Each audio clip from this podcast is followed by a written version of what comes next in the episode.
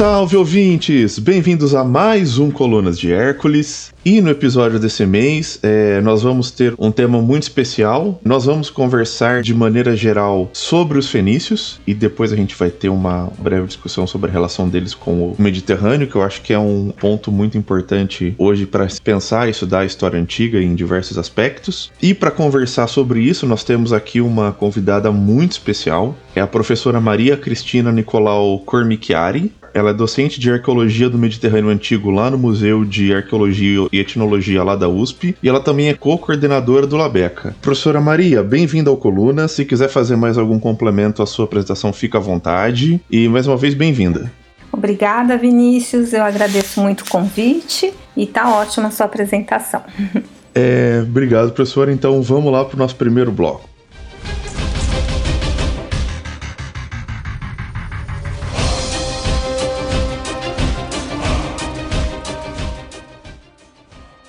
Bom, professora, eu acho que a, a primeira pergunta que a gente tem que formular aqui é especialmente porque a gente vai pegar um recorte temporal relativamente grande, é tentar definir ou se é possível tentar definir quem eram os fenícios. É justamente, Vinícius, essa é a questão. É uma questão que tem sido discutida pela historiografia, pelos estudiosos, pelos pesquisadores há décadas, que nos últimos cinco anos tem sido retomada com novas publicações, novos estudos, novos questionamentos. Por que isso? Qual que é o nosso grande problema de fundo, na verdade? Isso serve não só para os fenícios, serve para quando a gente está estudando qualquer povo, qualquer povo, qualquer população. É entender como que esse povo se via, qual identidade eles abraçavam. E esse tipo de informação ela mormente, ela, né, na imensa uh, maioria das vezes, ou de uma maneira, vamos dizer, mais uh, direta que nós temos para inferir, é a partir de fontes escritas, né, de textos. De textos falando sobre a genealogia desse grupo, textos sobre mitos de fundação, textos históricos dando conta de como essas pessoas, como qualquer população se entende, né, se identifica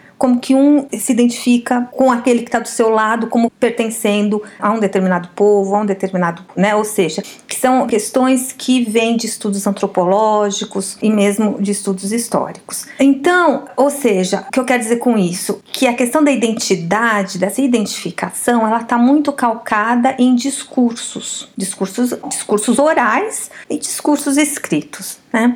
Com relação aos fenícios, esse é o nosso grande problema, porque nós quase não temos, quase o que é uma grande ironia, porque eles são conhecidos como os inventores do alfabeto, apesar disso não ser o mais correto, né? Eles não inventaram o alfabeto, mas eles foram aqueles que souberam sistematizar os vários alfabetos, as várias tentativas uh, de criação, de desenvolvimento de uma grafia para cada letra, né, para a formação de um alfabeto, ali no Oriente Médio, Oriente Próximo, onde é a origem deles, eles foram aqueles que souberam sistematizar esses vários exemplos de alfabetos que estavam ali circulando para estabelecer aquele que seria então realmente difundido por todo o Mediterrâneo, que seria a base para a escrita do grego, para a escrita do latim e para hoje a nossa escrita.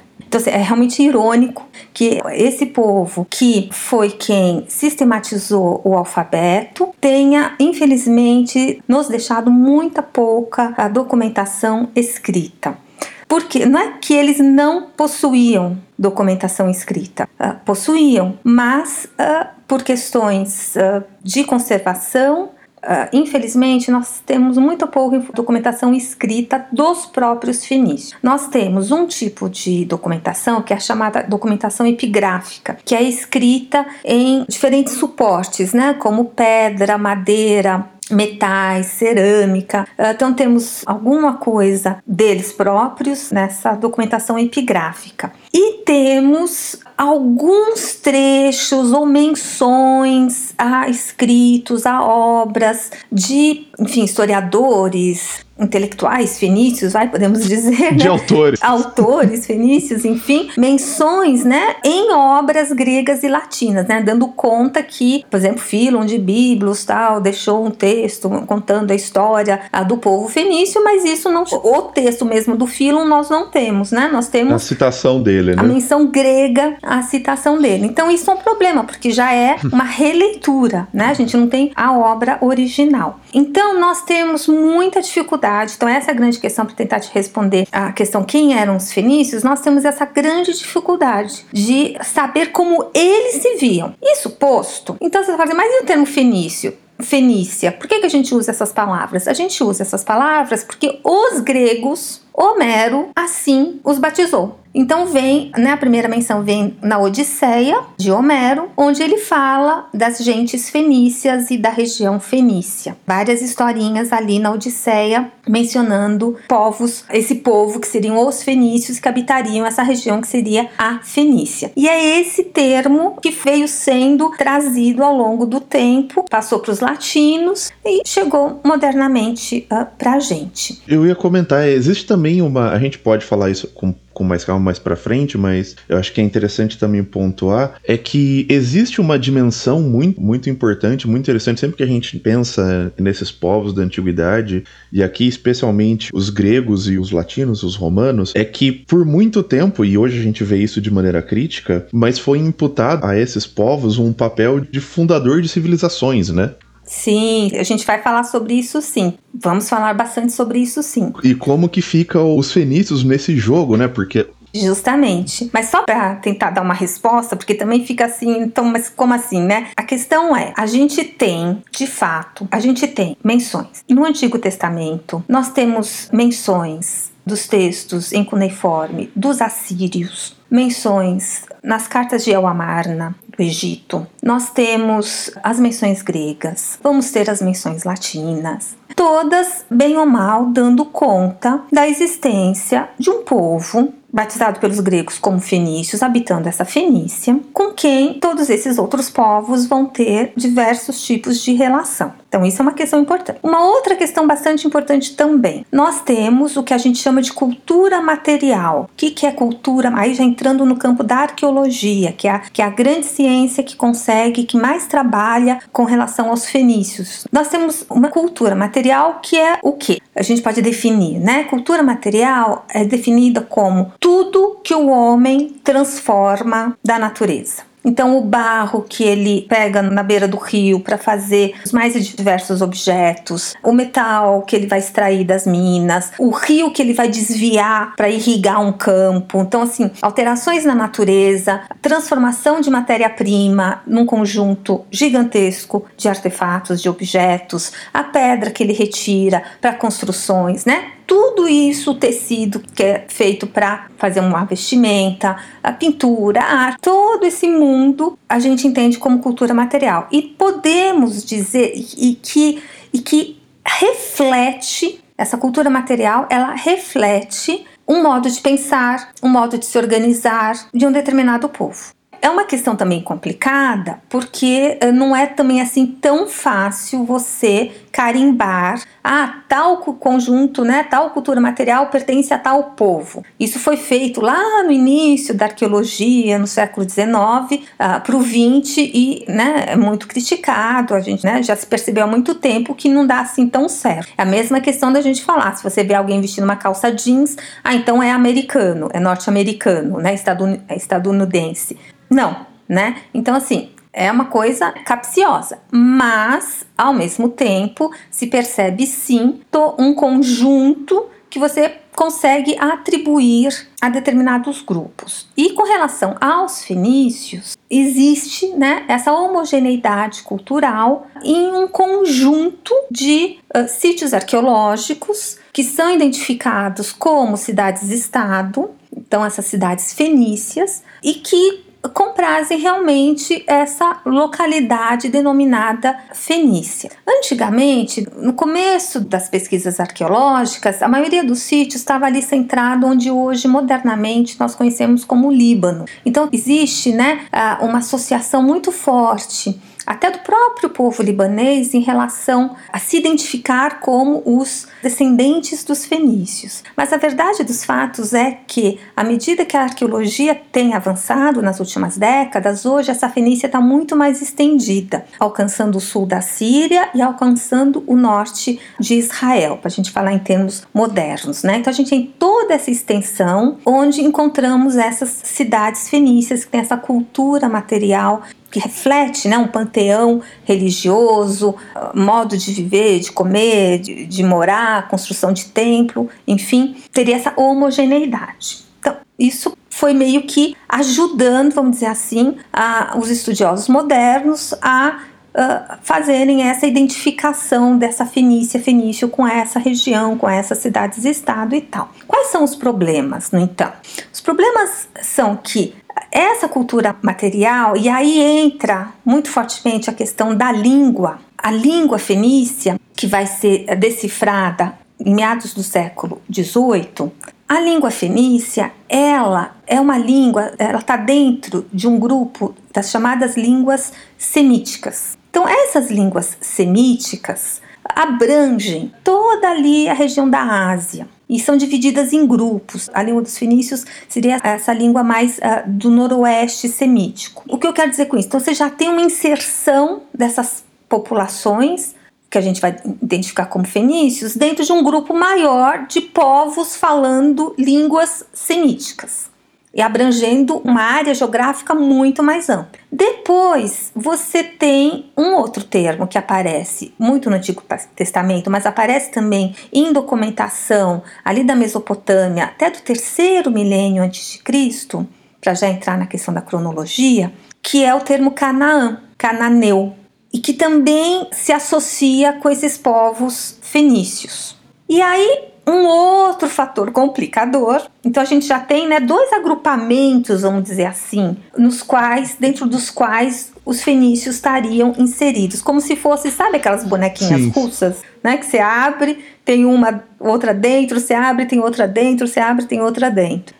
Fora essa questão toda, tem a questão da cronologia, que eu brevemente mencionei aqui, né? A partir de quando a gente pode falar de Fenício. Se a gente olha para os sítios, para esses sítios arqueológicos identificados como cidades-estado que eu mencionei para você, espalhados ali desde o sul da Síria até o norte de Israel, eles têm, na verdade, muitos deles têm datações desde o Neolítico, então estou falando desde 9, 8 mil antes de Cristo, 10 mil anos antes do presente, né, do, do dia de hoje, e vão embora. E alguns deles, por exemplo, Biblos, que é um sítio fenício muito importante, ele está bem conformado como uma cidade já na Idade do Bronze, já no terceiro milênio antes de Cristo. E aí a gente fala então de que Biblos então é Fenícia no terceiro milênio. Esse é um grande debate. E de uma maneira, vamos dizer assim, artificial. Não é artificial, artificial não é um bom termo, né?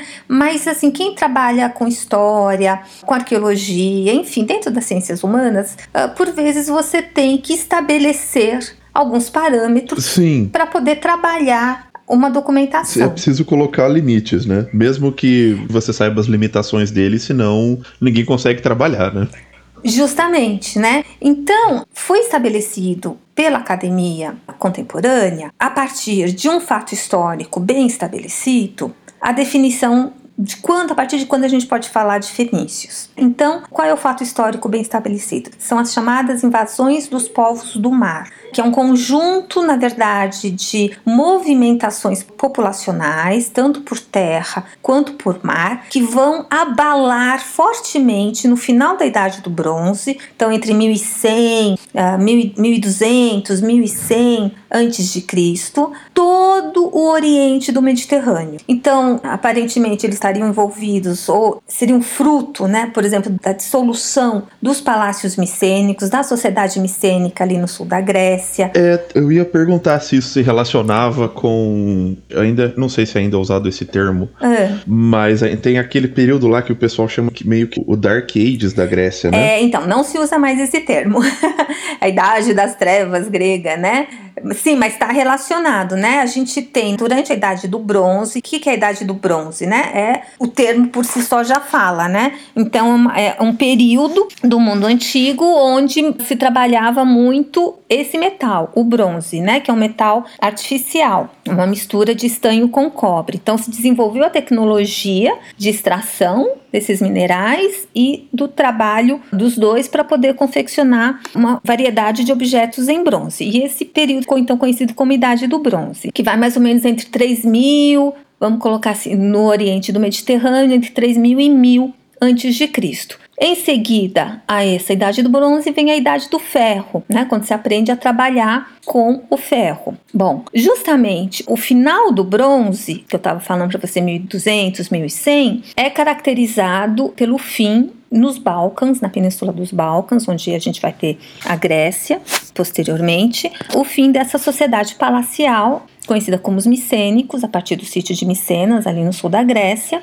que vão desaparecer, né? Os sítios vão ser abandonados, os palácios vão ser destruídos. E aí, bom, aí a gente já está falando de outro assunto, né? Tem várias teorias. Hoje em dia se, se acredita que é um conjunto de causas que vai levar a essa dissolução, desde causas naturais, erupções de vulcão, que vão levar a seca, coisas aqui muito relacionadas com esse nosso mundo, né? Se a gente for pensar, todas as mudanças que a gente está provocando na natureza Sim. e que vão, já estão provocando e vão continuar provocando mudanças muito é, significativas e, e, trágicas mesmo, né? Então, algo parecido aconteceu ali na época com os micênicos, as invasões, a chegada de novas populações ali do norte, que durante muito tempo na historiografia foi identificado com os dóricos, que é a chegada de novo dialeto grego, enfim. Então, essa dissolução vai levar Quer dizer, exatamente quem eram esses povos do mar, a gente até hoje não sabe. Né? Existem muitas especulações, se acredita que eram vários povos, inclusive os micênicos do Egeu, que vão fugir, que vão sair ali da Grécia,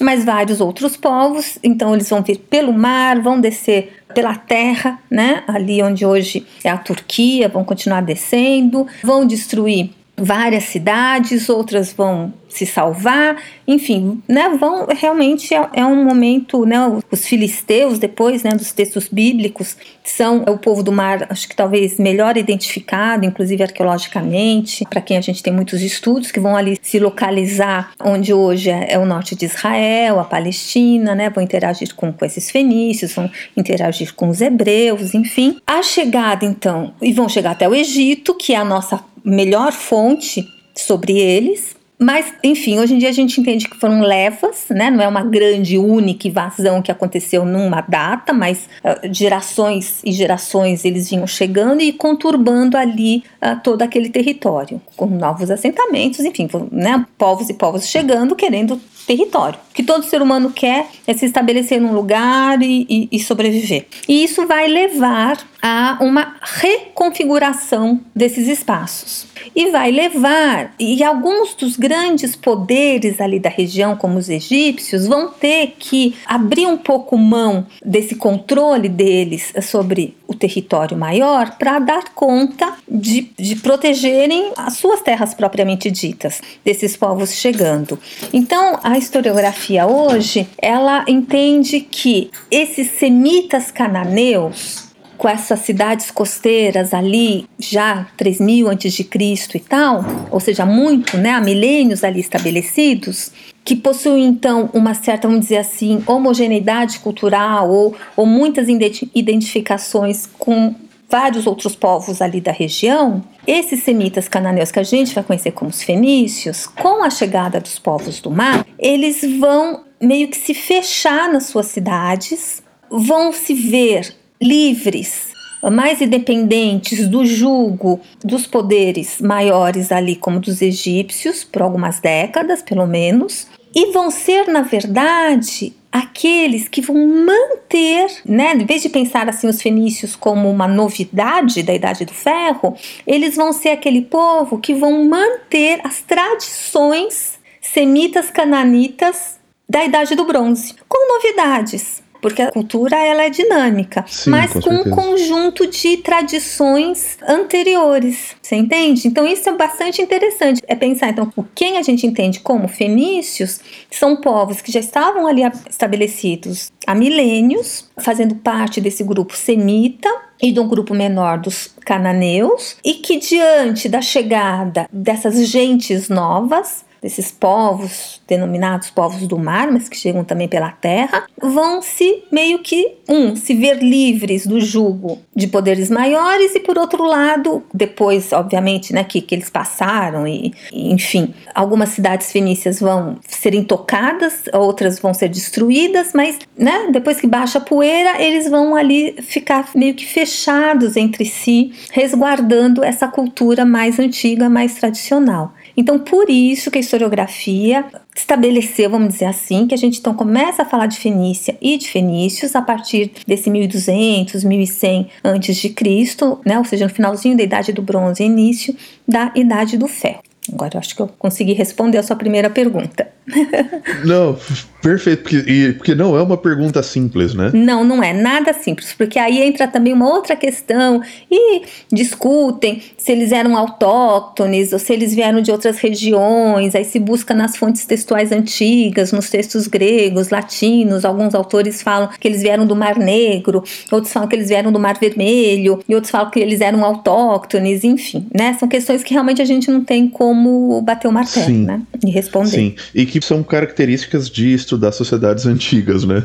Sim, Isso sim, daí justamente. é. Eu acho que um segundo aspecto muito importante pra gente conversar aqui nesse primeiro bloco, e essa característica, acho que é, pelo menos pra mim, sempre foi muito claro, porque eu sempre fui um grande leitor de Asterix. É, Uhum. Você comentou sobre uma das coisas que são atribuídas aos fenícios era essa questão do alfabeto, né? E a segunda Uhum. coisa que é atribuída aos fenícios é a questão do comércio e a relação dele com o Mediterrâneo, né?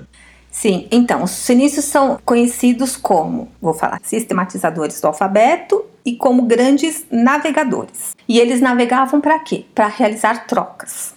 E aí tá, a questão é, quer dizer, eu sempre acho complicado a gente querer afirmar, ainda mais como você colocou, quanto mais no tempo a gente recua, mais difícil é você fazer muitas afirmações. Mas uma questão importante é a seguinte, se a gente olha para um mapa do Mediterrâneo e vai pôr no pontinho onde estão cidades ah, reconhecidas ou que têm uma cultura material majoritariamente fenícia e tal, a gente vai perceber que uma característica básica é o fato de serem todas cidades costeiras e cidades na costa, em locais onde é fácil atracar navios, ah, locais onde você tem dois portos no mínimo, né, um para o norte, outro para o sul, enfim, né. Então essa preocupação, essa ligação ah, muito intrínseca, muito forte com o mar.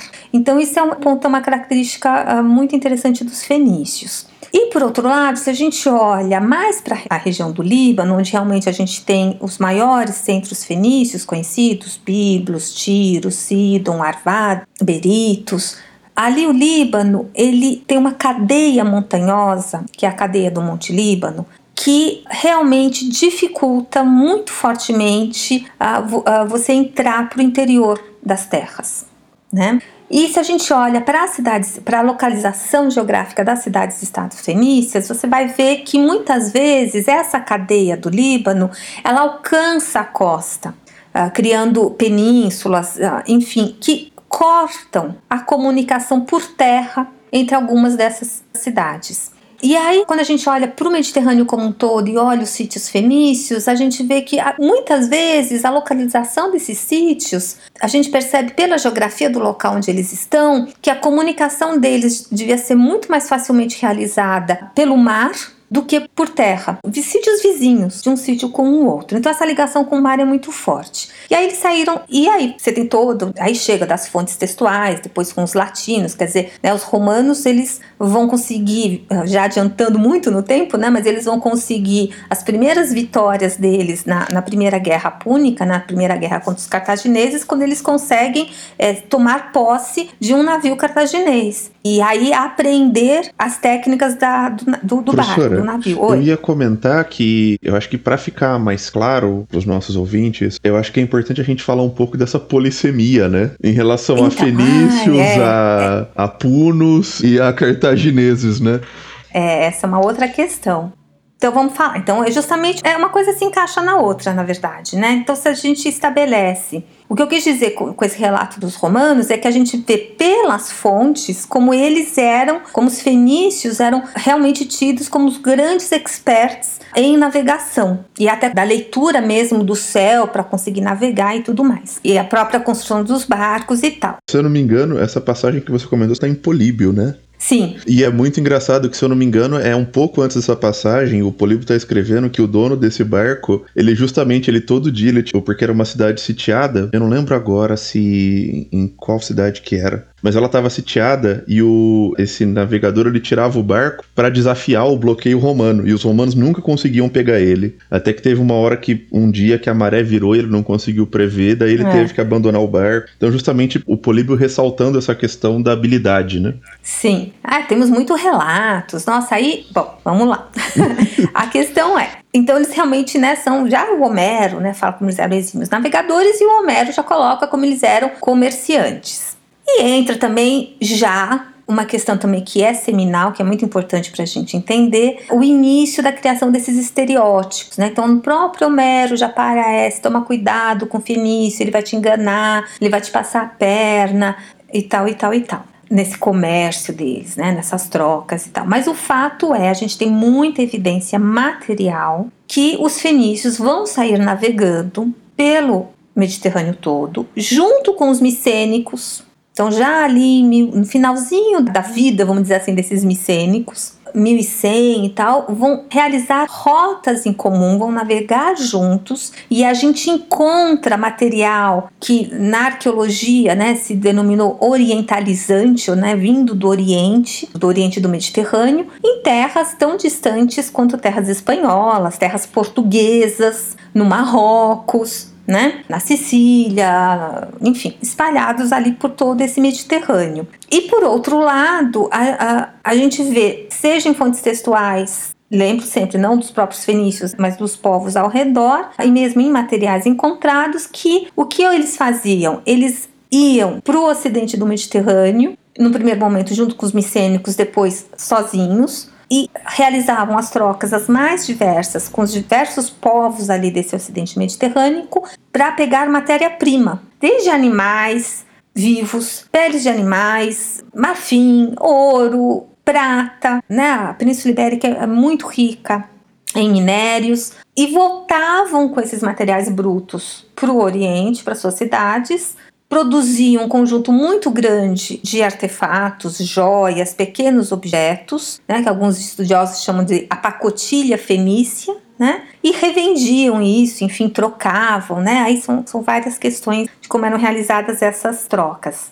Então, nesse sentido, para entrar no que você falou da questão da polissemia, a gente tem bem estabelecido que os fenícios estão navegando por todo o Mediterrâneo, para não dizer também para das águas orientais, do Mar Vermelho, a Península Arábica e tal, que também estavam, e mesmo para o norte ali da, da Ásia. Eh, então, um ponto também importante falar. Eu estou ressaltando muito essa questão da navegação e do mar. Mencionei que a cadeia do Monte Líbano atrapalhava os percursos para o interior, mas a gente também tem muita, hoje em dia, né, cada vez mais documentação que mostra que esses fenícios estavam ali trocando com os hebreus, estavam se enfiando ali para onde hoje é a Arábia, e mesmo mesmo para o norte, ali de onde hoje é a Turquia. Então, assim, eles estavam ali no Mar Negro, aparecem inscrições de gentes fenícias. Então, assim, eles estavam realmente, eles se espalharam por toda essa região. Mas ali para o Mediterrâneo, assim, então para essas navegações, eles se iniciam então essa movimentação em torno de 1100, como eu coloquei para você, 1000 antes de Cristo, né?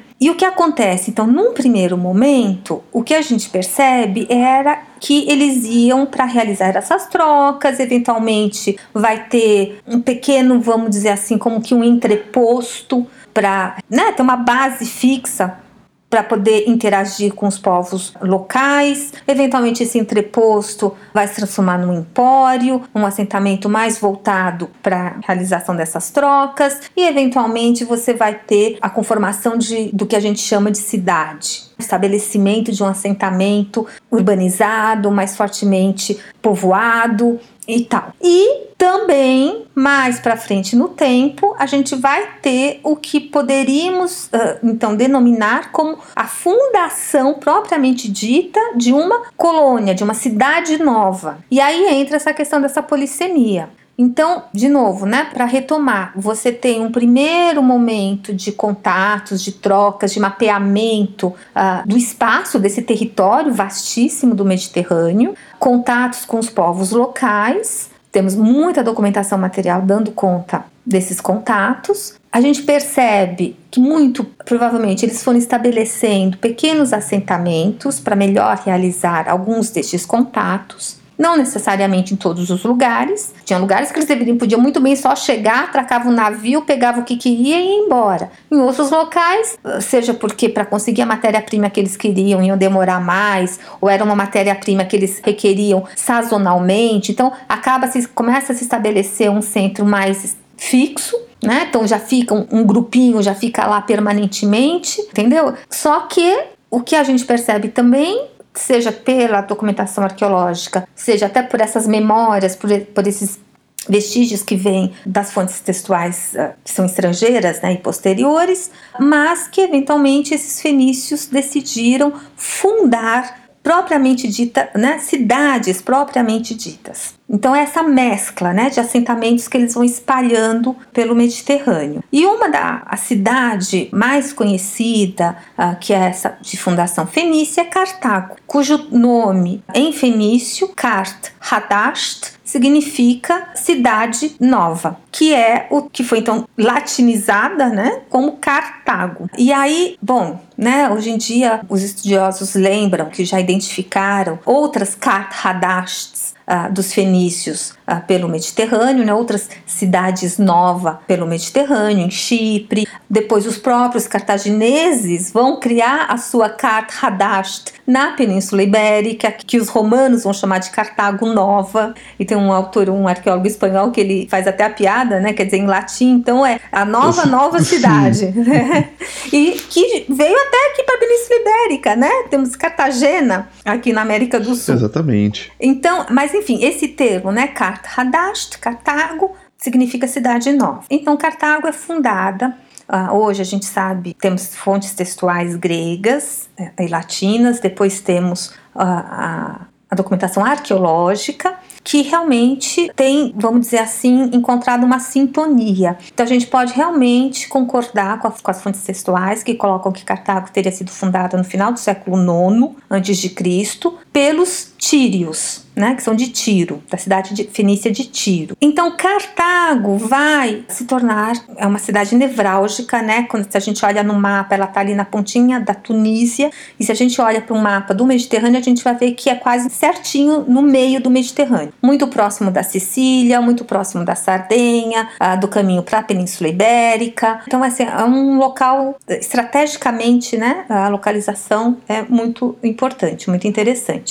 E aí o que acontece a partir mais ou menos do século VI para o V, quando questões locais ali do Oriente Próximo vão levar as cidades fenícias a, a, recuarem, né? Então a pressão cada vez maior primeiro do Império Neo-Assírio, depois do Império Persa. Cartago vai florescer cada vez mais a partir do século VI e do século V, chegando ao ponto de se bater com Roma a partir do século III, na, na, Primeira Guerra Púnica, que vai ter a sequência da Segunda Guerra Púnica, no final do, do século III, e depois a Segunda Guerra Púnica, e depois a Terceira Guerra Púnica, em meados do século II, quando ela vai ser então totalmente destruída pelos romanos. Mas então, os romanos então, vão nos legar esse termo, né, Cartago, cartaginês, e eles vão denominar como fenícios do Ocidente, os Poeni, os povos né, gerais ali do Ocidente. Então a gente tem os dois, esses dois termos vêm do latim, né? E aí a historiografia de novo tentando encontrar um sentido para esse todo. Tem muita discussão, muito debate sobre isso, mas de uma maneira geral, para a gente tentar simplificar, um dos maiores arqueólogos estudiosos dos fenícios foi o professor italiano Sabatino Moscar, ah, já falecido, mas que criou toda uma escola, os alunos dele tiveram seus alunos, gerações e gerações de pesquisadores derivados do trabalho do professor Moscati. Então, o professor Moscati, ele foi um dos que primeiro cunhou essa, procurar entender essa polissemia. Então, ele falava, então, vamos entender fenícios como tudo relacionado a cidades, estado ali da região do Oriente Próximo, da Sírio-Palestina, do Levante. Depois, como cartaginês e tudo relacionado à cidade de Cartago, principalmente a partir do século VI e V, se a gente for pensar em termos dos outros sítios, né?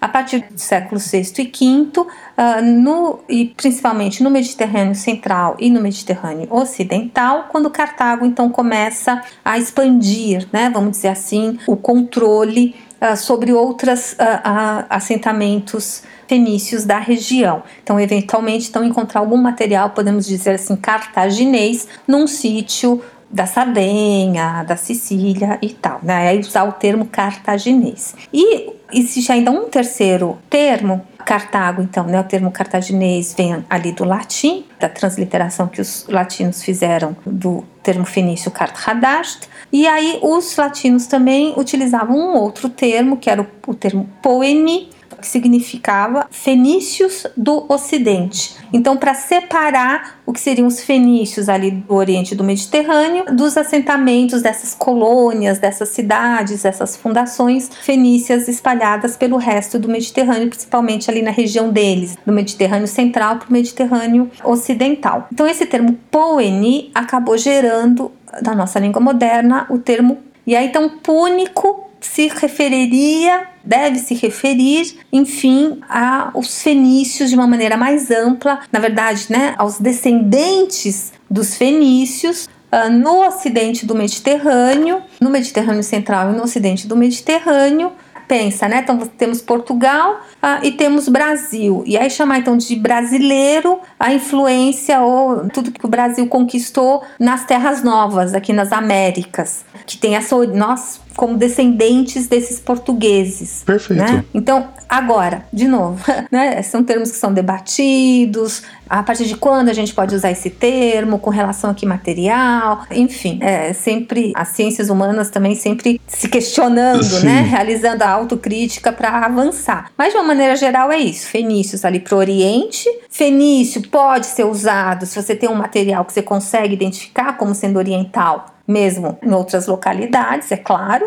Cartaginês, tudo relacionado a Cartago, e Púnico, os descendentes dos fenícios que vão se espalhar pelo Mediterrâneo. Perfeito, professora. Você quer explorar mais algum aspecto dessa questão da formação do Mediterrâneo ou a gente pode ir para o nosso segundo bloco da conversa? Bom, com relação à formação do Mediterrâneo, eu acho que eu tenho um artigo que eu reproduzo a introdução a um, o volume mais recente que a gente tem ah, em termos de manual de pesquisa, né, que os ingleses eles chamam de handbook, né, foi publicado pela Oxford uh, e que é que foi organizado por dois importantes pesquisadores, uma professora espanhola e o outro acho que ele é britânico, enfim, mas logo na introdução eles colocam, né? Eles, na verdade, a falta de uma percepção maior e melhor da importância do papel dos fenícios é muito mais um legado da construção do mundo ocidental moderno que aí entra aquilo que você falou, né, que foi calcado em cima de Grécia e Roma, do que de fato numa análise acurada do que estava acontecendo no mundo antigo na antiguidade, Sim. obviamente, né?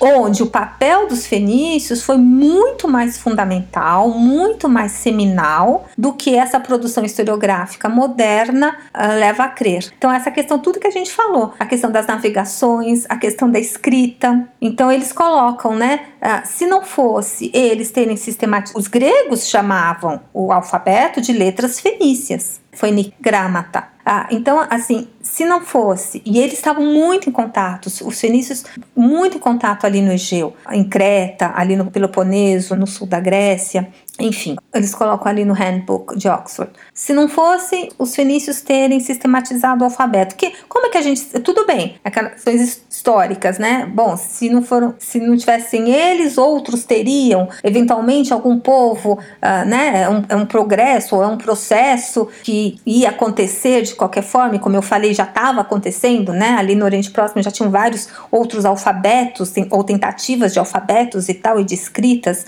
mas o fato é que foram eles, né? Que sistematizaram nesse período super recuado, né? Sim, é aquela história não se faz com e si, né? É, né? Então, a inscrição mais antiga que a gente tem em fenício, em escrita alfabética, é datada de 1000 a.C., está num sarcófago de um rei fenício, o Ahiram, cuja réplica desse sarcófago nós temos no Museu de Arqueologia e Etnologia da USP, que foi um presente do governo libanês nos anos 60 para a USP. Eles realizaram a réplica do sarcófago do Ahiram de Biblos. Ah, e ali está marcada a primeira inscrição em escrita alfabética em língua fenícia e em escrita alfabética, que é datada de 1000 a.C. Né? E vai chegar depois nos gregos em 900. É todo um processo. Depois, para chegar até os latinos, mais séculos avante vai se espalhando, espalhando, espalhando. Então, eles colocam isso. Se não fossem os fenícios, legar para gente a sistematização do alfabeto. A questão das rotas que eu mencionei para você, essa, a navegação, fora a própria técnica da navegação, eles estabeleceram esse mapeamento conhecer os locais de melhor atracagem, o Mediterrâneo também. Então, assim, é muito importante, né? Eu acho assim que uma coisa importante, Vinícius, para a gente marcar é por que estudar o mundo antigo? Ah, ficou lá para trás. Aí aqui no Brasil. Faz menos sentido ainda, né? Faz, é, faz, tem sentido isso? Tem todo sentido. Porque a gente está constantemente dialogando, na verdade, com o nosso mundo, com o nosso mundo contemporâneo, com o nosso mundo do presente. E hoje, quando a gente estuda história antiga, a gente não estuda os grandes feitos, os grandes generais ou a excelência dos gregos, tudo isso já foi absolutamente deixado para trás e ultrapassado. O que a gente estuda? Como é que eles viviam? Como é que eles estavam em contato? Como é que eles realizaram, resolveram questões ambientais, questões de encontro cultural? São essas questões que nos importam para nós. Olhar para o passado, olhar para trás e ver o exemplo, ver para aprender. Por que não? Para não repetir um erro. Por que não? Fora a própria questão do conhecimento, né? Da gente entender a nossa história uh, no planeta. Mas também esse diálogo com o contemporâneo. Por que eu falo isso? Porque, lamentavelmente, toda a crise recente que a gente vem vendo há mais de 10 anos acontecendo no Mediterrâneo, da fuga de pessoas desesperadas saindo das suas terras natais para tentar entrar na Europa, toda a tragédia do Mediterrâneo, dos naufrágios. O que, que isso uh, mostra para gente? Como esse mar é perigoso. O Mediterrâneo é um mar extremamente perigoso. E aí você tem, então, em 3 mil anos atrás, pensar que tinham gentes que tinham a coragem de sair navegando e descobrindo, obviamente por tentativa e erro, os melhores caminhos, as melhores rotas. Então eles são os precursores. Depois a gente fala, ah, os gregos saíram espalhados ali, os romanos vão conquistar tudo. Eles estavam aprendendo, eles aprenderam, muito provavelmente com esses fenícios, né? Como outra grande pesquisadora arqueóloga, Tamar Rodós, ela coloca a própria questão da cidade, que é outro tema essencial para gente. Sim, né? com certeza. A nossa grande forma de organização é a forma da cidade. Quando que surge a cidade? Qual é essa ideia? E qual a ideia de cidade que a gente segue? Como que a gente organiza o nosso espaço? O que, que, que isso quer dizer? E antigamente como é que era? Aqui um exemplo de novo, eu gosto de dar os exemplos modernos porque eu acho que ajuda a pessoa a se aproximar, né? Então a gente, por exemplo, é muito comum você falar no, nos Estados Unidos da América do Norte, você tem o subúrbio é o local do rico e o centro é o local mais pobre. Ah, no Brasil é o contrário. Quanto mais no centro, um bairro mais para o centro, é local melhor organizado e mais rico, e os subúrbios são os locais mais pobres. Aí no mundo antigo, como é que era? Como é que eles organizavam esse espaço? O que, que isso significa? Se a gente olhar, né, uh, hoje nas cidades brasileiras, o que, que isso significa a gente olhando hoje para cidades, por exemplo, norte-americanas? Uh, então esses estudos são sim, fundamentais, né? A gente tem uma experiência ali no Museu de Arqueologia que é muito interessante do, do LABECA, do, do Laboratório de Estudos sobre a Cidade Antiga. Nós temos, uh, fizemos é, maquetes arquitetônicas mesmo. Temos também várias maquetes em 3D, né?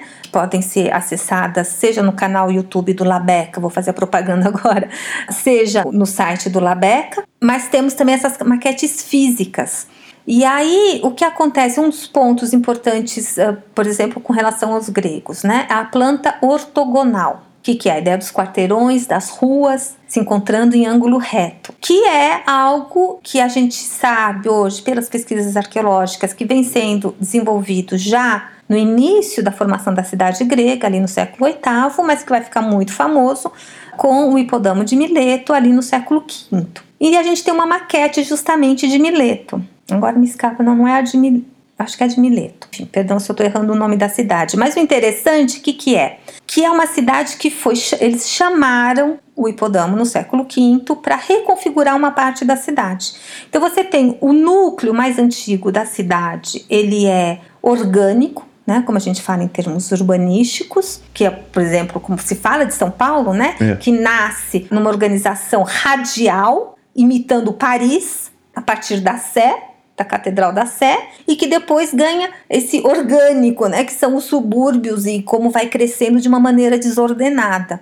É, mas, as demandas enfim, vão surgindo, as pessoas vão construindo. É e... Isso, né? Ah, então, assim, a gente tem também, olhando para a antiguidade, as chamadas cidades orgânicas e as cidades ortogonais. Então, essa, essa cidade grega, que o Mileto foi chamado para. É Olinto, perdão Estava querendo achar o nome, não é Mileto. É, ele também trabalhou em Mileto, por isso que ele conhece como hipodamo de Mileto, mas Olinto, que é ali no norte da Grécia, ali onde hoje é a Trácia. Mas enfim, ele. Então, o núcleo de Olinto é orgânico. E ao redor ali, num pedaço da cidade, existem vários quarteirões que o, o hipodamo desenhou, que são ortogonais. E um trabalho que a gente faz ali no MAI com as escolas, trazendo as crianças, e aí pergunta, né, pede para elas olharem para a maquete, o que, que vocês estão vendo? E aí elas respondem, né, é muito interessante isso, quando elas olham para a parte orgânica, elas falam, ah, aqui era o bairro, é o bairro dos pobres, e aí eles, elas olham para a parte ortogonal, aqui é o bairro dos ricos. Então são questões para serem muito trabalhadas. O que isso significa na cabeça delas? Por que, que se associa, uh, vamos dizer assim, uma falta de organização do espaço com determinado grupo social? Uh, então são questões muito importantes. E então retomando aqui a Tomar Rodós, né, para fazer um sentido na minha fala, ela acredita que o mesmo que a gente ainda uh, tenha que correr mais atrás de documentação, mas ela realmente acredita que uh, os fenícios não só foram muito importantes nessa questão de mapear esse Mediterrâneo, mostrar os caminhos dos contatos que os gregos depois vão seguir, como também nessas trocas para a organização da cidade dos núcleos que vão se desenvolver a partir do século VIII. Então, a questão do contato, assim, é primordial e eles estavam ali presentes muito fortemente, sendo que sim, Uh, um contato que muitas vezes era um contato uh, não de amizade, né? Contato de guerra, contato de disputa, uh, e aí acaba gerando estereótipos ou uma propaganda negativa. Se a gente olha mesmo para a questão das guerras púnicas, o que chegou até nós são os relatos de autores pró-Roma. Né? O Políbio claramente coloca que ele quer ali contar a história de como Roma ficou tão grandiosa.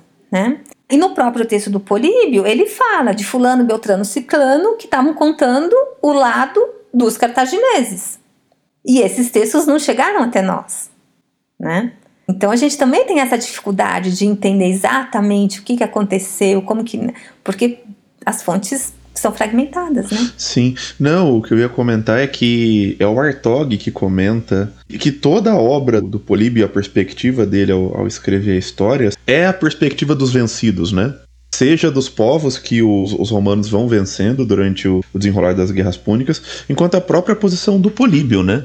Uhum. Então é uma fonte muito interessante e que com certeza é enviesada, né? Como todas as fontes. É, você tem que saber analisar o teu documento, né? Qualquer documento, seja ele material, seja ele escrito, mas... Isso é, é, é trabalho do historiador, é a crítica à fonte é isso, né? É saber é. quem escreveu, é. por que escreveu, quando escreveu, para quem sim. escreveu. Sim. Isso sim. é básico, né? É o básico. Eu só coloco isso porque, assim, a gente realmente, se for fazer, vamos dizer assim, um sumário um resumo uh, das fontes escritas gregas e latinas que a gente tem sobre os fenícios, vai prevalecer uma visão negativa. Então, começando ali com Homero, uh, ao mesmo tempo, quer dizer, é sempre uma coisa meio ambígua. Então, você tem, assim, todo um conjunto negativo. Então, ai, toma cuidado, eles são charlatões, eles vão te, vão te enganar, eles vão sequestrar para vender num outro local, isso, aquilo. Ao mesmo tempo, tem, eles são exímios artesãos, eles são exímios navegadores, eles são grandes negociantes. E isso vai indo, vai caminhando ao longo de toda a antiguidade, essa ambiguidade. Então, de um lado, execrando, depois com os cartagineses, muito fortemente, mas aí eu entro essa questão enviesada da documentação que a gente tem. Porque como gente não chegou até nós, mesmo textos gregos e latinos defendendo o lado dos cartagineses, a posição, enfim, né, os, que também é parcial, né? Se a gente está fazendo a crítica da fonte que chegou até nós como sendo parcial, não estou dizendo que as fontes que estavam ali para contar o lado dos cartagineses eram imparciais. Mas se nós, como pesquisadores hoje, temos os dois lados, você consegue fazer uma análise mais aprofundada. Quando a gente tem um lado só, o máximo que a gente é, dificulta. Claro, claro. Então é nesse sentido, quer dizer, então realmente prevalece uma visão mais negativa principalmente dos cartagineses, como sendo muito duros. Ah, se não me engano, é o Plutarco que fala, ah, eles nunca riem. Né? Então, assim, é possível imaginar um povo que nunca ri? Não faz sentido. Isso para a gente não entrar na questão do santuário do Tofé e tudo mais, que aí vai dar pano para manga, é mais uma hora de conversa, Vinícius. Mas sobre o Mediterrâneo, o que eu queria falar é, é isso. Então, essa questão que a gente realmente tem que pensar, e hoje em dia as pesquisas estão muito voltadas para isso, para cada vez mais trabalhar a ideia de que todos esses povos estavam em contatos. Aí a gente fala gregos, romanos, fenícios, tem todos os povos do norte da África, os povos da Península Ibérica, os povos da Sicília, né? Muitos dos quais também de maneira análoga aos fenícios, a gente não tem documentação farta escrita deles próprios, mas temos menções nas fontes gregas e latinas, temos alguns nomes. E aí a ideia realmente é trabalhar muito, muito fortemente, né? A arqueologia do mundo antigo, Mediterrâneo antigo, a história antiga hoje está muito voltada para trabalhar a questão do contato, a questão da construção das identidades e tal. E aí os fenícios, eles são um elemento realmente essencial nesse jogo, é isso que eu queria dizer.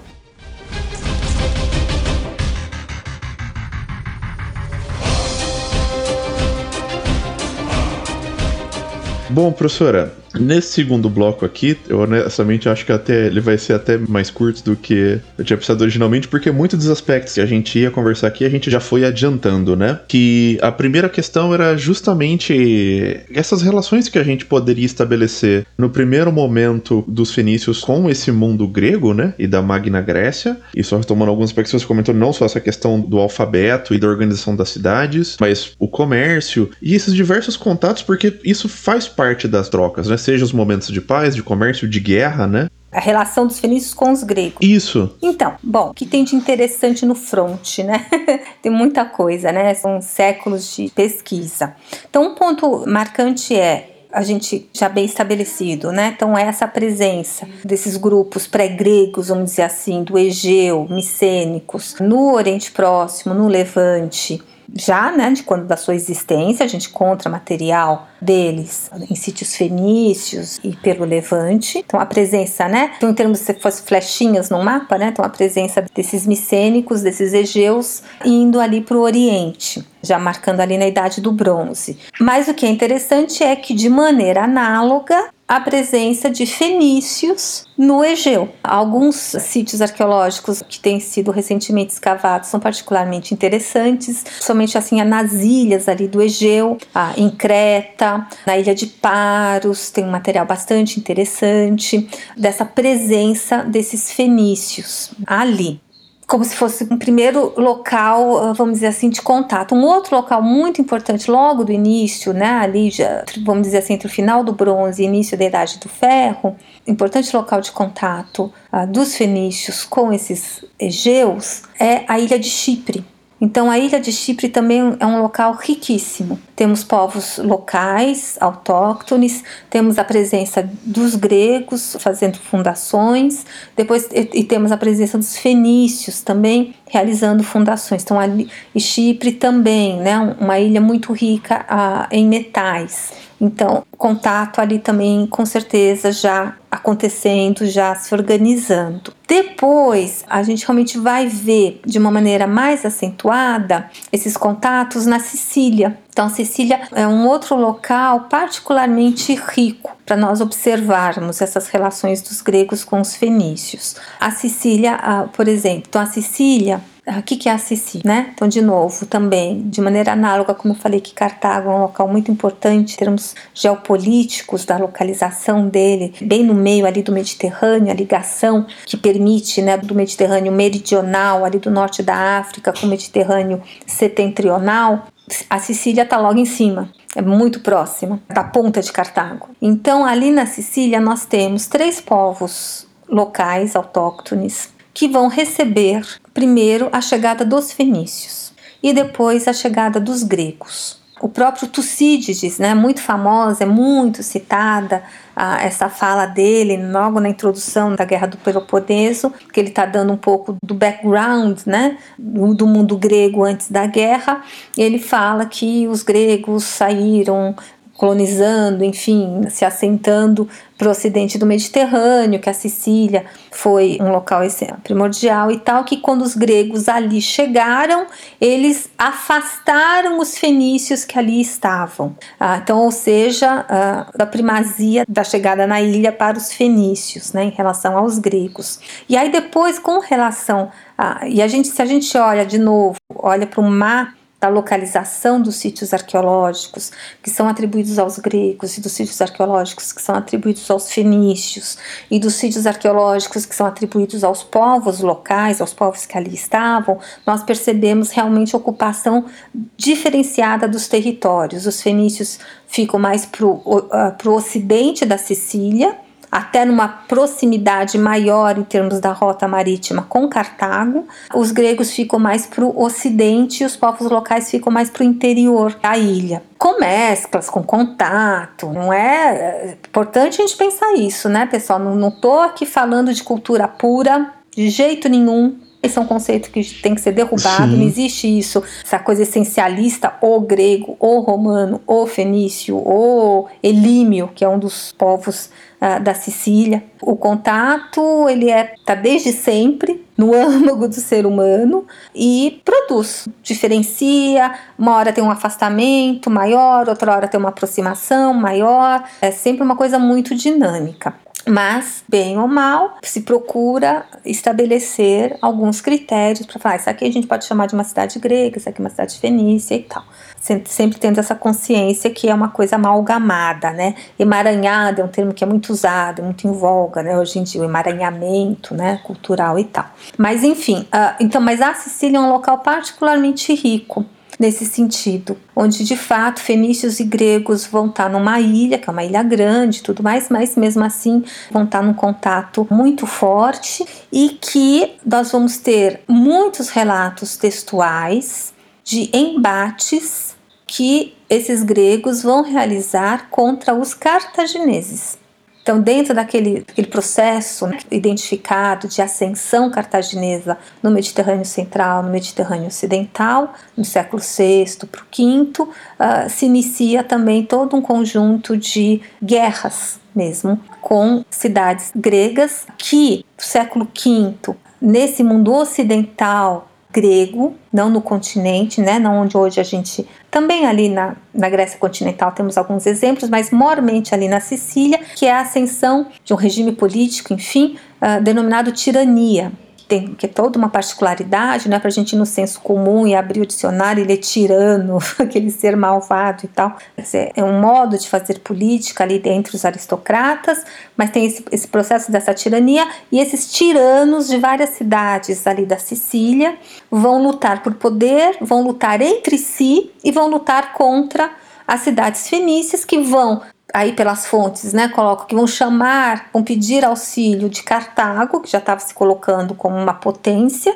e Cartago vai entrar na Sicília e vai começar todo um conjunto de guerras que vão durar, e se iniciam ali em torno de 409 a.C., finalzinho do século V, e que vão embora até o início das guerras com os romanos, das guerras púnicas em 264. Fora pelas próprias fontes, a gente tem alguns relatos aqui e lá, já no século VI, de a tentativa dos gregos ou de algum oikista que chama, né, que é aquele que vai fundar uh, uma nova cidade, uma nova oikia, enfim, né, colônia entre aspas, de tentar avançar sobre um território ali do norte da África, ah, ou ali da própria região oriental, ali da Sicília, indo para o sul da França, enfim, e que aí os fenícios, ou aí qual, qual é o termo, né, a polissemia, os púnicos, os cartagineses vão impedir, não vão deixar esse avanço, né, ou uma hora vão perder, uma outra, tanto que os gregos fundam Nice, né, hoje Nice, no sul da França, Marseille,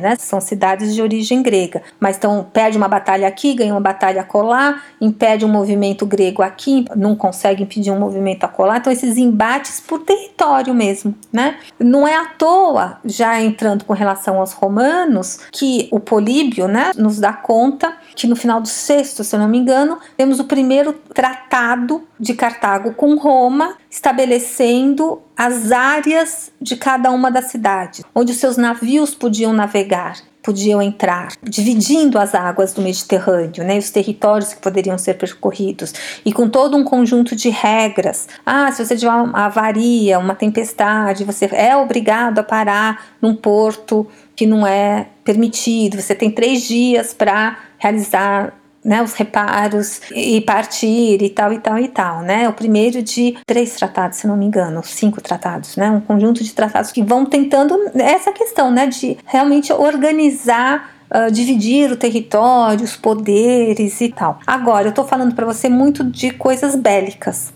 E a gente sabe também, pelas fontes textuais, que havia muita diplomacia, que havia muitas vezes nessas guerras da Sicília Cidades inteiras ficam do lado dos cartagineses, né, cidades gregas, contra exércitos gregos de outras cidades. Então, essa questão dessa identidade, com quem você se alia, também é complexa. É, né? uma coisa que eu sempre gosto de ressaltar aqui no Colunas e que eu acho que é, que é muito importante e eu acho que nesse contexto, especialmente dos fenícios e do Mediterrâneo, é sempre bom ressaltar é que quando a gente pensa em uma identidade, a gente está falando aqui dos gregos, a gente não está falando de nada perto do que a gente tem hoje como uma identidade nacional, né? não, não tem esse conceito de uma não. grande Grécia, o país Grécia, ou o país não, Fenícia. Não. É, é muito mais ligado à questão da sua comunidade, da sua cidade, e não é nenhuma contradição você, em um momento, se unir com um fenício contra uma outra cidade grega, ou vice-versa. Eu Justamente. acho que o... São camadas identitárias. Eu acho né? que o, o exemplo para mim que eu carrego que é mais simbólico é talvez uma das coisas que a gente aprende dentro de história antiga que a gente aprende de uma maneira de maneira geral mais polarizada é a guerra do Peloponeso. E, uhum. e mais de uma vez, tanto Atenas quanto Esparta recorrem aos persas ajuda contra o outro lado, né? justamente para evidenciar uhum. que não tem realmente essa identidade grega, não tem essa questão monolítica como a gente imagina hoje, né? Sim, sim. É, por exemplo, o professor Jonathan Hall e outros, né? Mas ele marcadamente ficou muito conhecido por ter produzido inúmeros estudos sobre como que os gregos estabeleceram, produziram a sua identidade. E ele coloca, já virou quase um topos, né, na história antiga, como realmente as guerras contra os persas, o século V, o Heródoto, estão relacionados a isso, a essa percepção que nós temos em comum, apesar de sermos cada um cidadão de cada uma das nossas cidades-estado, o que nós temos em comum que nos diferencia do outro, porque a identidade Sim. é isso, né? Quer dizer, o, o, Todorov, é. né? Quer dizer, você se identifica a partir do, do, seu olhar para o outro. Então, e é isso, com relação aos gregos, essa que é a questão, que a gente não tem com relação aos fenícios que eu coloquei ali no começo, né? Temos mitos, temos discursos, temos texto do Heródoto, que ajudam a ir inferindo, interpretando como se deu essa construção identitária, mas que é como você colocou. A, e... a polis grega. Não, eu, comentar, eu acho que um outro aspecto importante é que por muito tempo a gente vai ter uma historiografia que não vai contestar isso. E você vai ter também é, mobilizações de forças nacionais que vão se apropriar desse discurso e vão reforçar ele, né? A, a história não é Sim. é um, um, discurso solto na sociedade, né? Ela está envolta Sim. em todas as disputas. E essa questão da identidade sim, e homogeneidade faz parte disso, né? Sim, com certeza. E a arqueologia também, nossa, muito, muito, infelizmente, né? Vítima ou aberta, enfim, a todas essas disputas políticas, né? É bastante complicado, sim, navegar, né, por essas águas. Mas só para fechar, né? Quer dizer, hoje a percepção que a gente tem, né? Quer dizer, olhar para a polis, para a cidade grega, do ponto de vista físico, mas também do ponto de vista de entender que ela, antes de tudo, é uma comunidade composta pelos seus membros. Então, é, essa ligação do grego, como você colocou, à sua cidade é a mais forte. Né? Mesmo eu colocando aqui que, a, por exemplo, o professor Hall conseguiu identificar a partir do século V o início de toda uma série de discursos identitários unindo vários grupos gregos, jônicos, os dóricos e não sei o que, a primeira grande ligação realmente é com a sua poli, com a sua cidade. Eu te dou um exemplo muito, muito, muito significativo. A moeda é uma invenção grega. Foi inventada pelos gregos no, século, no finalzinho do século VII a.C. Invenção grega do emaranhamento em ambiente oriental, ali na Lídia, onde hoje é a Turquia. Obviamente bebendo dos exemplos orientais dos selos. Tem todo um, auê aí. Mas a moeda é grega. Né, a moedinha. E ela vai rapidamente sair ali do século VII e vai entrar ah, em Atenas, Corinto, e Egina vão ser as primeiras a cunhar e vai se espalhando, se espalhando, se espalhando e hoje nós temos a moeda até hoje aqui conosco. Pois bem, as moedas gregas das cidades gregas do período arcaico, do período clássico, são moedas que vem, quando vem grafada a legenda, vem marcado o nome da cidade, só que não vem escrito, por exemplo, Atenas ou Siracusa na Sicília. Vem escrita dos siracusanos, dos atenienses, né? E a moeda é o produto institucional. É um objeto que é feito pelo Estado, pelo poder, né? Pela organização mor da cidade. Então esse marca, eu acho que marca bem esse exemplo, marca bem isso que você colocou, né? A questão dessa ligação maior uh, com a sua polis. E aí a gente vê nas fontes e a gente pode muito bem inferir que para os fenícios não fosse diferente. Um cartaginês, um motiense de Mote ali na Sicília, um gaditano de Gades ali na, na Península Ibérica, um tírio de Tiro, nós temos, por exemplo, ali na Etrúria, foi encontrado numa necrópole um tabletinho pedra que tinha uma inscrição que estava uh, ah, escrito assim: Eu sou um cartaginês de Cartago né? Eu sou de Cartago, com um cartãozinho de apresentação. Então essa essa identidade com a sua cidade, né? Fosse realmente é o primeiro plano, é o plano maior mesmo.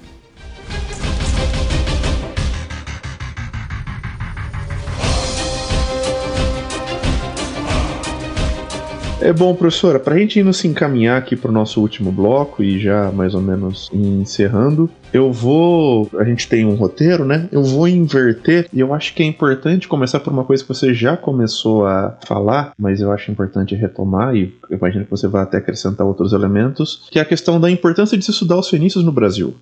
Então, eu entendo que é, é dentro dessa concepção. Primeiro de tudo, assim, esse novo olhar para o mundo antigo. Novo. Quer dizer, já de décadas, né? Ah, que, que as ciências humanas vêm vem caminhando. A gente tem um outro tempo, né? É, eu sempre falo, né, para os alunos, né? Quer dizer, as ciências humanas elas respondem, por vezes, eu acho que muito mais as questões contemporâneas do pesquisador inserido no seu tempo do que a alguma abstração de conhecimento. E realmente, quando a gente olha para o desenvolver dos estudos ah, sobre o mundo antigo, do Mediterrâneo, a gente vai percebendo como vários acontecimentos históricos ali da Europa vão marcar grandes guinadas. Então, a dissolução da União Soviética, a queda do Muro de Berlim, que vai trazer justamente à tona toda essa problemática identitária, vai levar a guerras né, terríveis, a dissolução da Iugoslávia,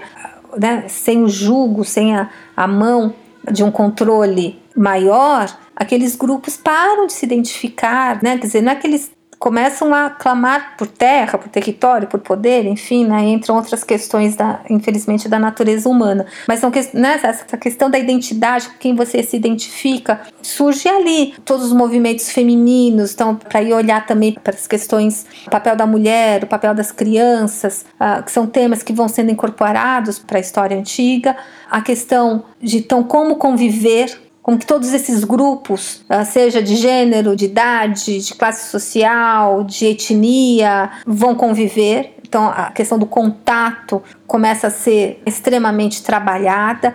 Aí várias aplicações de conceitos teóricos, né, vêm e vão. Então vamos trabalhar com a ideia de centro-periferia, vamos trabalhar com a ideia de globalização e vamos olhar para o mundo antigo e como aplicar esses conceitos e como redimensioná-los, a questões das regionalizações, dos regionalismos, ou seja, o que eu quero dizer com isso? Foi se ampliando cada vez mais o leque das possibilidades dos olhares, das possibilidades de abordagem para a documentação que a gente tem. Então, eu quero olhar para o mundo antigo pensando: posso falar desse mundo como um mundo globalizado? Mas o que isso significa? Que, obviamente, não é simplesmente transpor o conceito moderno para a antiguidade, né? Como que eu trabalho esse conceito? Não, não, eu vou continuar trabalhando com a ideia de centro-periferia. Alguém está sendo explorado, alguém está, né? Enfim, que seja, mas tudo isso implica o quê? Que cada vez mais você tem que prestar atenção para todos os atores desse mundo. Então não adianta eu olhar só para os gregos, não adianta eu olhar só para os romanos. Fora isso, você tem toda uma questão do próprio desenvolvimento das cadeiras de estudo. Então, os países onde você tem as províncias romanas, vão se interessando, vão formando gente, vão incrementando cada vez mais suas universidades e vão querer lançar esse olhar. O que aconteceu aqui quando Roma chegou? E a ideia dessa percepção das identidades, a ideia, vamos dizer assim, destituição desse ideal de uma superioridade grega ou romana frente aos outros povos, que aí está amarrado com a ideia do, da culturação, de alguém ter a sua cultura subjugada e ser totalmente, então, virar um romano ou perder a sua identidade. Perder né? a sua identidade. Então, a percepção de que isso não acontece, a coisa não é assim tão simples, muito pelo contrário, que é uma via de, de duas mãos, que óbvio, isso também não significa que Roma não impôs por exemplo, uma série de aspectos culturais e tal, impôs de um lado, negociou do outro, como que isso atingiu também uma outra questão importante que você colocou, a gente não pode pensar em termos nacionais, países, os gregos e tal. E mesmo dentro de uma sociedade, esses atores que eu falo, quem são eles? Então não é só, são os homens das elites? Sim. São várias camadas populacionais. Então também o que foi se destruindo, essas questões, essas análises binárias eu tenho um e tenho o outro. E aí você faz esse confronto. O que no fundo, na verdade, o que significa? Tudo é muito mais complicado. Tudo é muito mais complicado. E eu não estou dizendo aqui que, por exemplo, que nem a arqueologia, eu acho que e nem os textos conseguem responder e resolver todas as questões que podem surgir dessa multiplicidade de aspectos, né, que a gente pode olhar para o mundo antigo, mas que é importante nós fazermos as perguntas nós percebermos que as sociedades são complexas, porque a gente vai olhar para a nossa sociedade e vai ver que elas também são complexas. Então, a questão de estudar os fenícios, para buscar aqui o fio né, do que você me perguntou, está relacionado a isso, está relacionado a estudar o mundo antigo. Então, do mesmo jeito que um colega meu aqui no Brasil vai estudar os gregos, eu vou estudar os fenícios. E algum outro colega pode querer estudar os elímios. Ou como eu mesmo no meu doutorado estudei os númidas. Que é um povo autóctone ali do norte da África, com quem os fenícios vão travar grande contato. Então, assim, a multiplicidade dos atores desse mundo antigo e a percepção que eles estavam todos uns relacionados com o outro, com pesos eventualmente diferenciados dependendo do momento, entendeu? Claro, também não é pra gente virar o jogo, né, e começar a clamar que Roma não foi o império ou que Roma não, não, não. mas assim, perceber que a coisa é mais complexa, que você tem que lançar um olhar mais focado, estudos mais concentrados numa determinada área, para uma determinada cronologia, e eventualmente você pode criar quadros mais abrangentes estabelecer modelos uh, maiores, mas que a questão realmente do esse cuidado, né? Essa percepção, eu vou olhar para esse momento histórico, nessa região, ver o que estava acontecendo, em vez de vir com uma grande teoria e querer jogar ela, impor ela ali. Né? Então, Sim.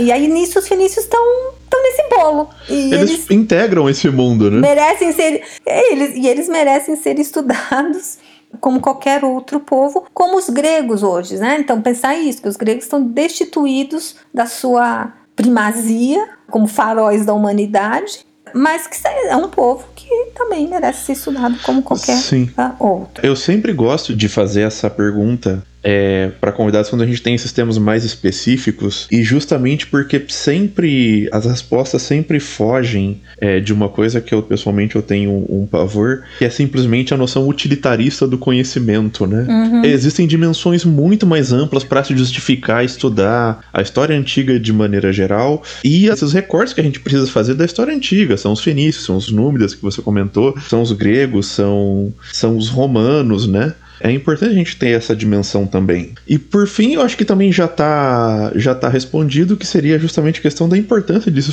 de se estudar os fenícios nesse papel que eles, infelizmente, foram colocados dos vencidos, né? como sempre sendo colocado, como você comentou, sempre retratado pelos seus opositores e, é. e hoje a, acho que a cultura material ajude talvez um pouco nisso, mas pelo menos nas fontes literárias, né? É, então, é, nossa, aí é tanta coisa pra gente falar, porque na verdade são questões. Então, de novo, né, que eu acho que isso que é importante, são questões que dizem respeito a nós. Nós olhamos para os fenícios e, ah, são os vencidos. Como nós olhamos para os nossos grupos indígenas aqui no Brasil e, e dizemos, ah, a gente não tem um monumento, a gente não tem uma pirâmide, hum, aqui, ah, aqui não tinha nada, aqui não não merece ser estudado, não merece ser preservado. São questões que dizem mais a quem somos nós, quais são os nossos parâmetros, do que sobre os, esses povos antigos. Com né? certeza. É, achar que para uma cultura ser valorizada, ela precisa ter vamos chamar desse, dessa produção material complexa, né? Ter grandes pirâmides, ou mesmo a, aquele conceito já batido de civilização, né? Sim, sim. Ah, no Brasil não tinha nenhuma civilização. Ah, então, mas por quê? Porque se associa essa ideia de civilização ao monumento. Exatamente, essa, né? exatamente. E esse, assim, e esse é outro problema que também alcança os fenícios né? Porque Roma chega e ela realmente conquista os territórios onde estavam gregos, onde estavam fenícios, e ela vai impor a sua monumentalidade. E aí você está escavando, você tem um templo romano. Entram outras questões, você sabe? Então, assim, eu vou destruir o templo romano para continuar escavando, para achar ah, o fenício que está por baixo. Mas aí, se foi destruído, eu tenho colegas arqueólogos israelenses que eles falam, né? Ai, os romanos, socorro, século 2 depois de Cristo é um horror. Eles fazem um concreto na base para a construção dos seus templos, dos seus prédios. Eles destroem tudo que está embaixo. Então, essas questões são prementes porque o que, que ficou para nós? Essa presença romana impressionante monumental, inclusive até sobre os gregos, né? Tanto que no senso comum que ah, os gregos conquistar, conquistaram os romanos intelectualmente, porque eles, os romanos são os grandes construtores e tal e tal e tal. E aí nesse sentido, os fenícios que tinham outra forma de se organizar, não eram tão monumentais, ou mesmo tinham os seus templos monumentais, mas esses templos, por exemplo, foram destruídos, ou o que sobrou deles é muito pouco, também sofreram. Quando eu falei para vocês lá no começo, né, os estudiosos chamam a pacotilha artesanal fenícia, como se os,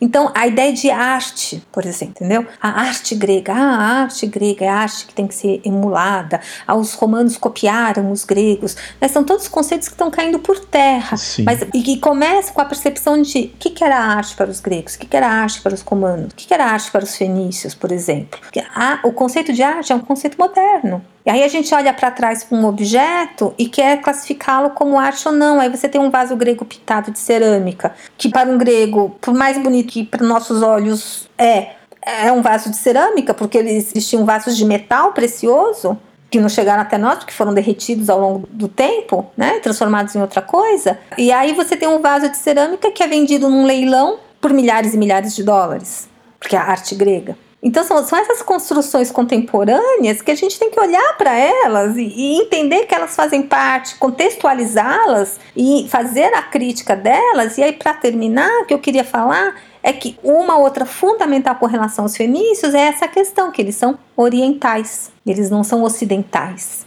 mesmo tendo ocupado todo o Mediterrâneo. E o mundo europeu foi fundado em cima da ideia da descendência romana e grega. Sim. Hum? A noção de Ocidente, a base dela é a antiguidade, né? Sim. É, ela é a antiguidade tanto para sua identidade quanto para sua alteridade, né? Justamente. E aí você vai ter que esperar um Eduardo Said em 78, né? Que vai ser um dos grandes nomes, né, que vai lançar essa pedra de fundacional de vamos discutir essa questão, como que o Ocidente olha para o Oriente, ele vai fazer toda uma análises literárias, né, mas vai gerar uma discussão imensa, seja no campo da antropologia, da autocrítica e no campo da arqueologia e da chamada arqueologia clássica, né? Eu pedi para você me identificar como professor de arqueologia do Mediterrâneo antigo, é isso. Por isso, porque a arqueologia clássica ela tem esse histórico de ter sido aquela arqueologia que foi se desenvolveu desde o Renascimento para estudar os gregos e os romanos. E aí você tem todo um discurso, por exemplo, o termo colônia, né? É um termo muito, é um conceito muito complicado, que ele não é assim facilmente aplicável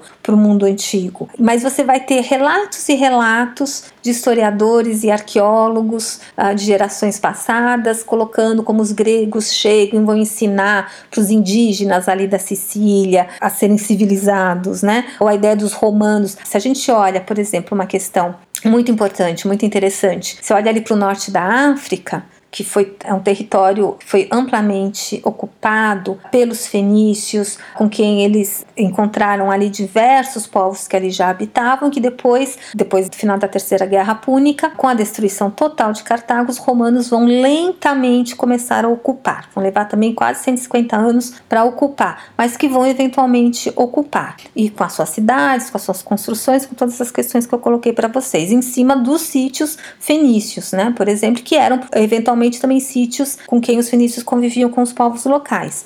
Lá na frente, século XIX, do 18 para o 19, perdão, do 19 para o 20, que a gente vai ter o novo movimento colonial moderno, com a ocupação desses países norte-africanos, principalmente por França e por Itália. Nós temos os textos de vários historiadores, por exemplo, franceses, que vão justificar a presença dos franceses no norte da África, porque eles estavam ali para continuar o trabalho civilizatório do Império Romano. Sim, não, essa ligação é. Frente à ocupação. É fortíssima, né? Dos árabes, né? Sim. É, que vão chegando ali no norte da África desde o século VII. Que aí são relacionados com os fenícios. Então, assim, também essa é desconstrução que é importante a gente fazer, né? Voltando para essa questão, por que estudar os fenícios? Porque é essencial, o Oriente Próximo tem a chave para responder tantas questões pertinentes para nossa compreensão da nossa ocupação nesse planeta, desde a ideia do sedentarismo, do início da agricultura, da formação das cidades, da formação das organizações políticas, dos problemas dos poderes opressores imperiais, ao mesmo tempo dos emaranhamentos culturais e de contato. E aí às vezes e é muitas vezes relegado porque, ah, não, é Oriente, não, ah, não, Grécia que, que criou tudo, Sim. né? Então é bastante complicado.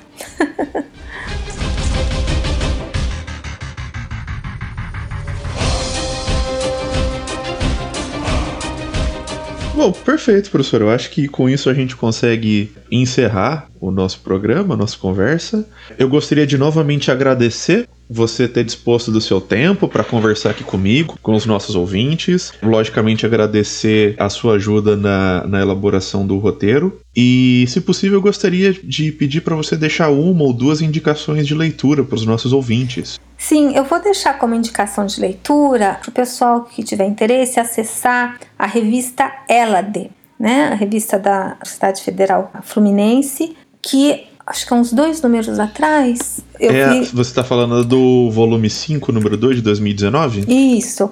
Que nós fizemos um dossiê justamente sobre os fenícios. Pode deixar que eu vou deixar o link desse, desse periódico na publicação. Isso, ali tem vários artigos, artigos nacionais e artigos de colaboradores europeus que trazem assim, alguns desde análise né, bibliográfica e também resultados de pesquisas que estão acontecendo agora, muito interessantes. Eu acho que é um caminho ali, é um é início de percurso. É perfeito, professora. Eu vou indicar justamente esse periódico, porque principalmente foi o que você também me indicou para elaborar esse roteiro, e ele, por mais que ele tenha norteado boa parte da nossa conversa aqui, tem muita coisa que está no dossiê que a gente nem chegou perto, né? Então é uma sim, leitura sim. que, que vale muito a pena.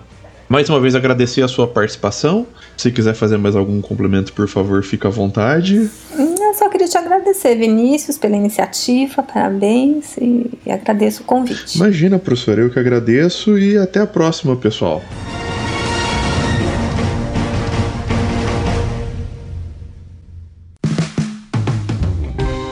Este podcast foi financiado por nossos colaboradores no Apoia-se. Acesse apoia.se barra e contribua para manter este projeto educacional gratuito no ar.